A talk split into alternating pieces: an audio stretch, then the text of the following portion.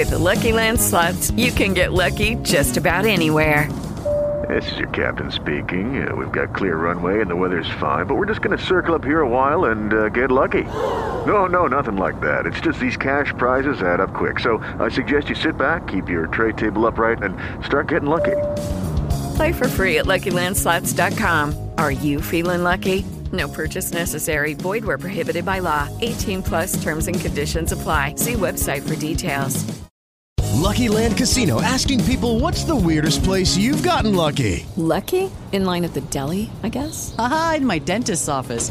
More than once, actually. Do I have to say? Yes, you do. In the car before my kids' PTA meeting. Really? Yes. Excuse me, what's the weirdest place you've gotten lucky? I never win and tell. Well, there you have it. You can get lucky anywhere playing at LuckyLandSlots.com. Play for free right now. Are you feeling lucky? No purchase necessary. Void where prohibited by law. 18 plus. Terms and conditions apply. See website for details.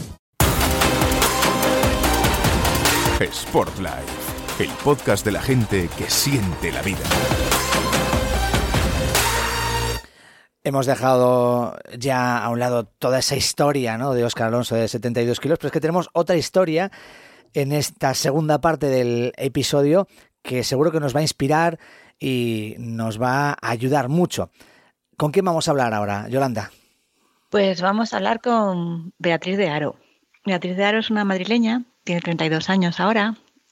Y bueno, pues si la veis en Instagram, en su cuenta de arroba beatriz.d.aro con H, pues vais a ver una mujer estupenda de 1,69 con un cuerpo de gimnasio, de Sportlight, como decimos, y, pero lo que poca gente sabe, aunque la gente que la sigue sí que lo ha contado en sus redes sociales y en su web, es que ella también adelgazó.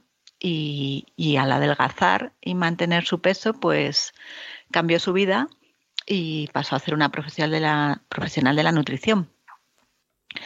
Eh, bueno, eh, Beatriz, si queréis saber un poquito más, pues la historia que también contamos en el Club Pérdida de Peso es que perdió 23 kilos pasó de 76 a 53 kilos. Y luego ya nos contará ella cómo ha sido ese progreso de, porque ahora no está en 53 y está en otro peso, pero por composición corporal, que al final es lo que importa, no importan los kilos, sino cómo, cómo distribuyes esos kilos.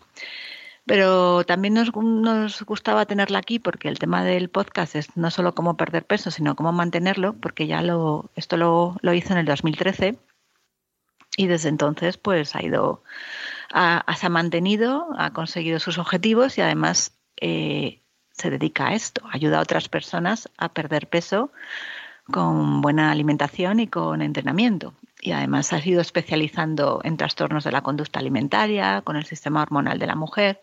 Entonces, todo esto pues, nos hace una persona bastante interesante un lujo poder entrevistarla porque creo que vamos a aprender mucho con ella, no solo por su historia, que ya es motivadora, sino por su día a día, por su trabajo. Entonces, bienvenida Beatriz, gracias por estar aquí. Muchas gracias a vosotros por invitarme. Y vamos a empezar contando tu historia, que pues lo que cuentas en tus redes. Tú ya, tú empezaste ya siendo niña adolescente con sobrepeso. ¿Qué es lo que te llevó a ti a cambiar, a adelgazar? ¿Qué, qué pasó en tu vida para tomar esa decisión y, hacer ese cambio?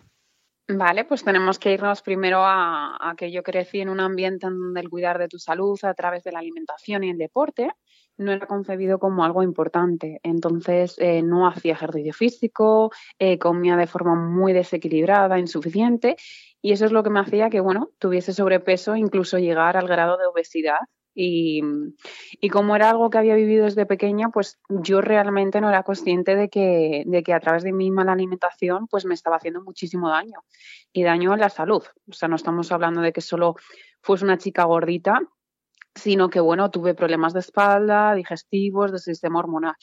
Entonces, em, lo que me hizo realmente em, cambiar este, este signo fue como empezar a ser consciente de ese daño que me estaba autoinfligiendo y, y decidí cambiar mi estilo de vida.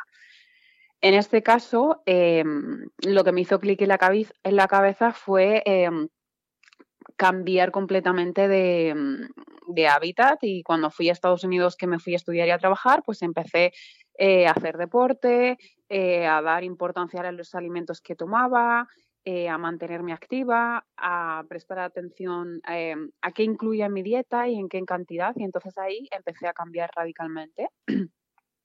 ¿Y qué, a qué parte de Estados Unidos fuiste?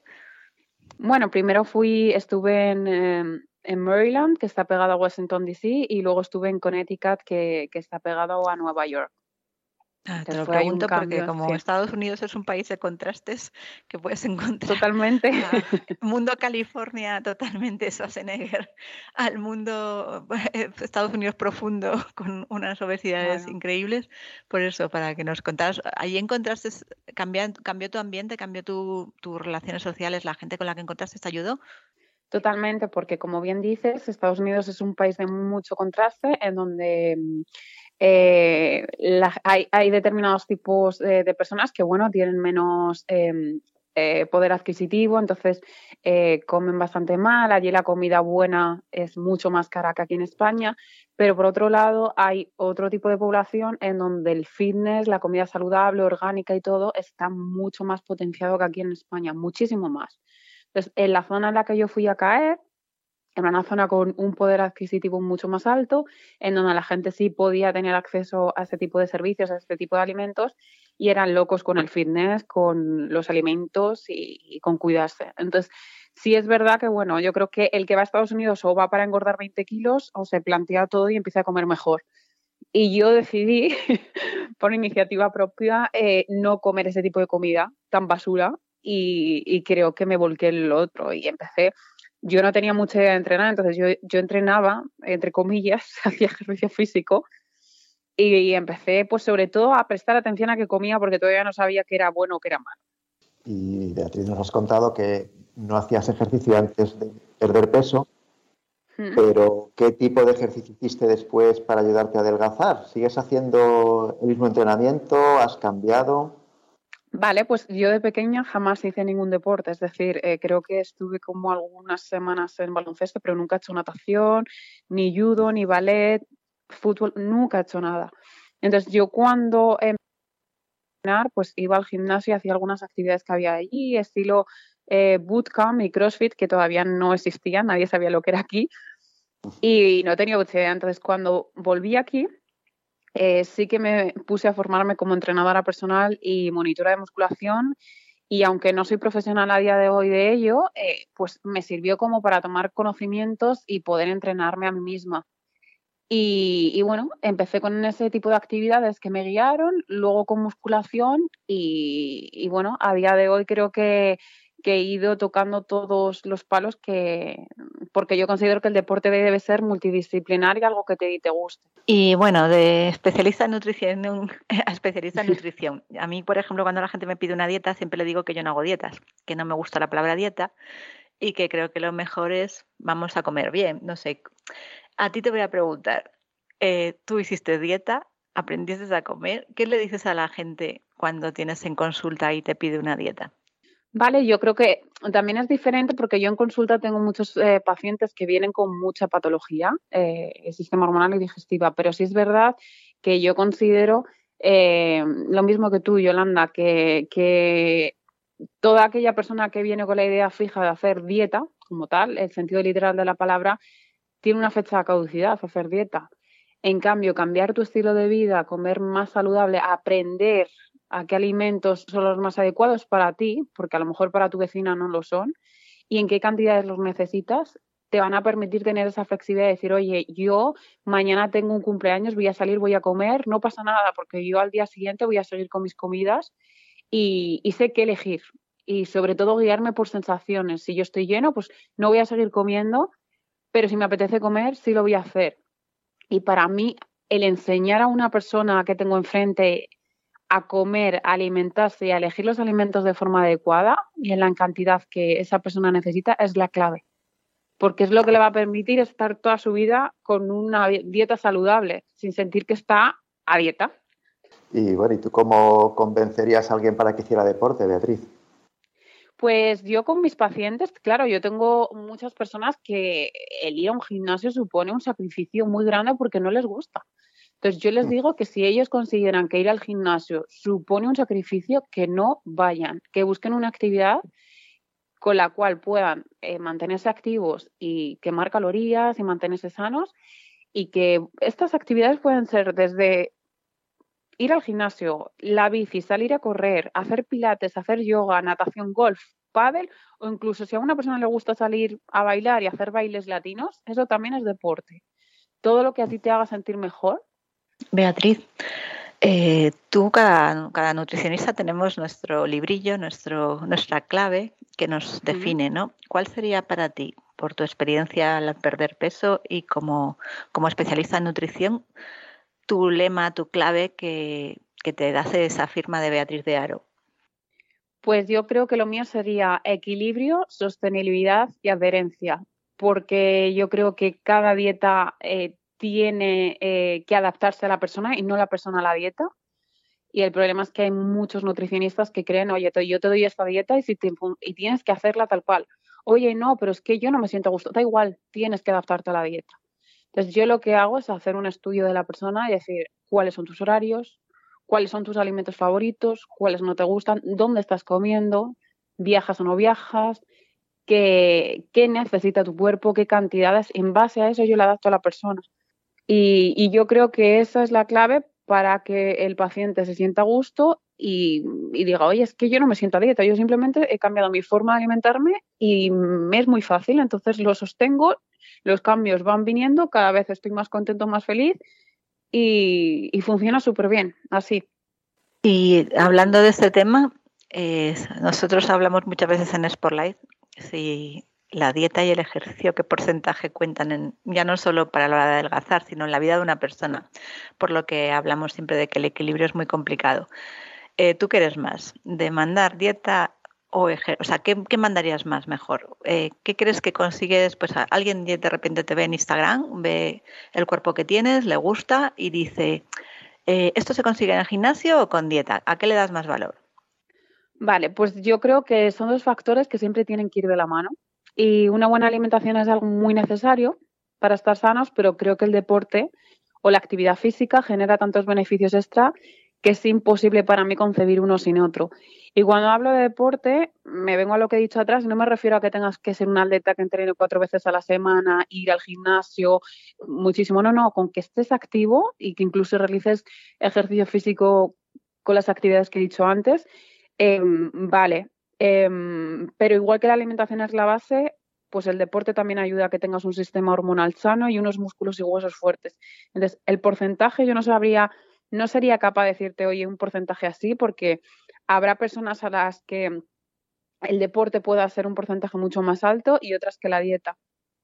Pero yo no concibo uno sin otro, es imposible. Para estar sanos ¿eh? y equilibrados y todo, yo creo que no.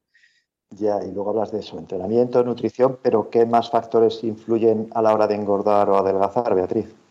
Pues hay muchísimos factores y ese es el, sobre todo la nutrición es tan compleja porque hay tantos factores que intervienen en un, en un proceso de pérdida de peso, que son factores psicosociales, el entorno en el que te mueves, cómo está tu sistema hormonal, cómo es tu salud.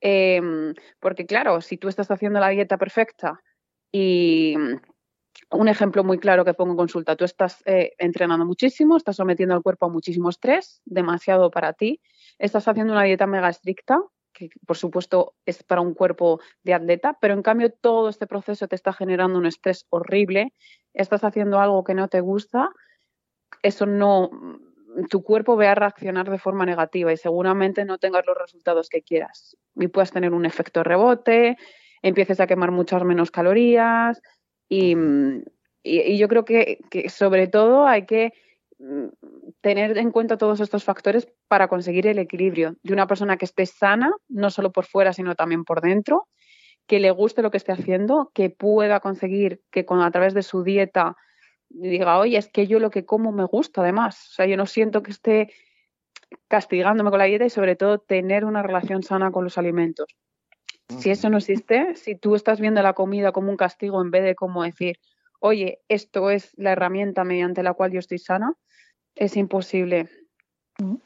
Oye, Beatriz, hablando de esto, yo no sé tu percepción, pero yo desde la pandemia, que sé que además que tú eres especialista en tema metabólico y hormonal, yo cada vez tengo más pacientes en consulta, sobre todo mujeres, con mucho problema hormonal y metabólico que, que no tiene solo que ver pues eso con perder peso, tiene que ver, porque es verdad que la mayoría vienen con sobrepeso, obesidad, pero que tiene mucho que más. Hablando de esto que estabas contando del estrés, a mí, por ejemplo, me doy cuenta muchas veces que en mujeres la falta de sueño es uno de los factores más grandes, pero no el único.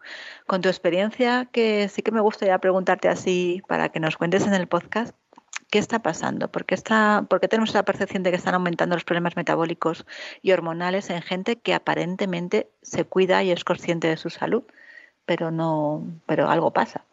Sí, algo pasa yo creo que, que como siempre estamos mirándonos en el espejo e intentando estar lo más fuertes, eh, lo más divinos y sin grasa posible, nos olvidamos que la salud también va por dentro y que una persona puede tener un cuerpo espectacular, sin un gramo, o sea, con un porcentaje de grasa bajísimo, pero a la vez estar muy mal de salud y su cuerpo estar defendiéndose. Entonces, el estrés, eh, la falta de sueño, el estar comiendo continuamente comida procesada, incluso si tienes un buen cuerpo, el, la carga excesiva de trabajo, de deporte, eh, no cuidarse del sistema hormonal, puede producir que haya muchos desequilibrios.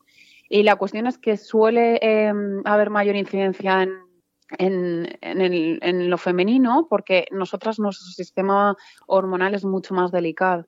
Entonces tenemos que hacer hincapié en esto y justamente enfocar cualquier tipo de dieta, y cuando digo dieta es comer, a tener un sistema hormonal sano, por eso es tan importante el ejercicio físico, hacer las cosas con cabeza, evitar dietas muy restrictivas. Y, ya que lo has dicho, Yolanda, yo me encuentro con muchas pacientes que como han hecho dietas restrictivas, muy, muy restrictivas durante un periodo largo de tiempo, y además se han mantenido este tiempo, eh, luego las consecuencias son que de repente empiezan a quemar muchas menos calorías, que su sistema hormonal está dañado, que tienen amenorrea hipotalámica, que de repente algunas incluso pueden tener la tiroides completamente afectada. Em, y bueno, al final em, esto es una consecuencia de, de someter al cuerpo a un estrés. Eh, Beatriz, recuperando el tema del título de, este episodio del podcast y, para ir terminando, ¿por qué fallan tantas personas a la hora de mantener el peso? ¿Qué crees que pasa para que a veces pues, se recupere algo de ese peso perdido? ¿Nos puedes dar eh, o resumir algunas claves para mantener ese peso y no recuperarlo después de haberlo perdido? Sí, eh, yo es lo que hago siempre incidencia con mis pacientes, es que yo quiero buscar siempre la sostenibilidad y adherencia. Cuando tú tienes sostenibilidad y adherencia es muy fácil mantener ese peso en el tiempo. Y esto se consigue con una dieta adecuada, que tenga las suficientes calorías para que tú te sientas enérgico, con que tú hagas una dieta con alimentos que te gusten, es decir, si tú estás con una dieta que solo estás comiendo arroz y pollo, va a llegar un momento en que cuando tú sientas que ya has acabado esa dieta vas a querer comerte todo y vas a ir y además en cantidades muy grandes. Pero si tú estás, si tú sientes que todos los días estás comiendo alimentos que te gustan, tú cuando sales el sábado a cenar no quieres ponerte hasta arriba, porque dices, bueno, si yo esto lo hago todos los días, comer cosas que me gustan. Em, y sobre todo a mí me funciona mucho y a otras personas es hacer deporte. Cuando nosotros estamos haciendo deporte estamos quemando muchas más calorías extra que nos permiten comer más cantidad. Y a las personas que somos de buen comer como yo, pues oye, a mí me funciona. Mm, y, creo que sobre todo es esto para, para encontrar ese equilibrio y no subir ni bajar de peso de forma brusca, es hacer una dieta equilibrada y, y adecuada a tu persona. Y bueno, curiosidad, ¿cómo decidiste dedicarte a tu profesión actual como nutricionista?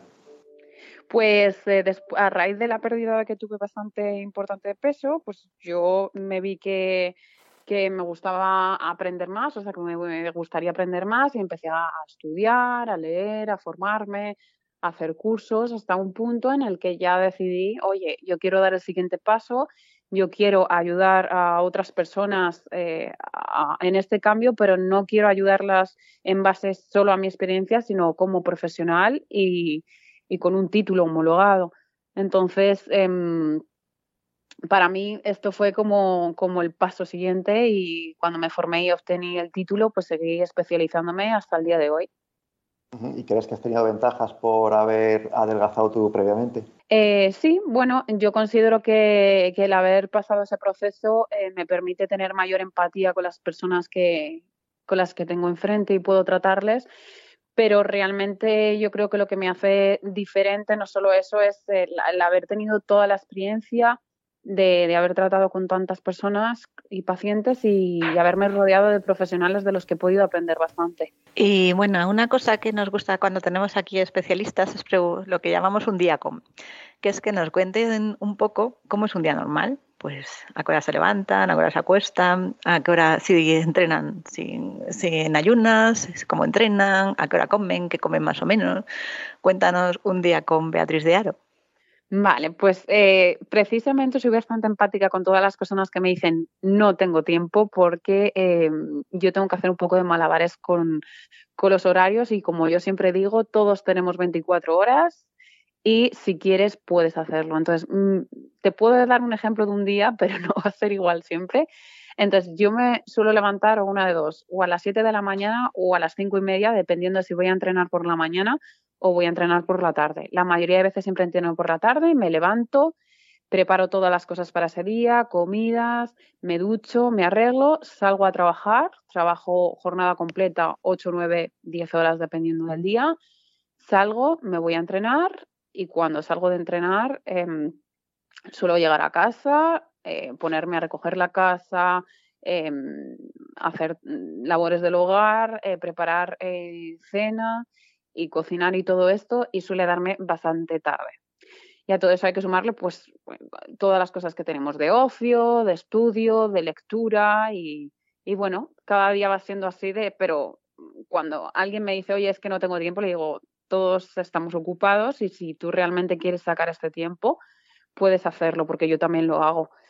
Eh, Beatriz de Aro, y ha sido un placer escucharte, aprender contigo. Mm, de todas formas, eh, para cerrar, no tiene nada que ver con lo que estábamos comentando hasta ahora, o quizás sí, porque siempre nos gusta también, nos suele gustar cerrar las entrevistas con nuestros invitados e invitadas preguntando por los retos personales o los retos deportivos. Al final, eh, Sport Life es el deporte y la salud, ¿no? Eh, eh, en, conjunción para que podamos vivir mucho mejor. No sé si nos quieres comentar algún reto próximo que tengas, ya que estamos a punto de cerrar el año cuando estamos grabando este podcast, ¿no? De cara quizás a 2023, de, pues no sé, de, de Beatriz de Aro como profesional o como persona. Bueno, pues como la nutrición es una ciencia que va cambiando con el paso de los años y además eh, va cambiando continuamente, mi objetivo profesional es seguir formándome y adquiriendo nuevos conocimientos eh, que me permitan ser una mejor profesional y poder ofrecer un mejor servicio. Y mm, eso es lo profesional. Y luego en el un reto personal o deportivo yo creo que es como todos. Eh, seguir manteniéndome sana, obteniendo mayor masa muscular, de cara al verano bajar porcentaje de grasa, pero sobre todo, por encima de todo, estar sana, que para mí, si una persona no está sana tanto por fuera como por dentro, no va a poder seguir su día a día y para mí eso es vital. Pues perfecto, ahora sí ya te despedimos y te emplazamos a otra ocasión que seguro que podremos eh, volver a hablar y será un placer de nuevo charlar contigo, Atridiano. Muchísimas gracias. Muchas gracias a vosotros por la invitación, que tengáis buen día. Chao. chao. Gracias. Chao.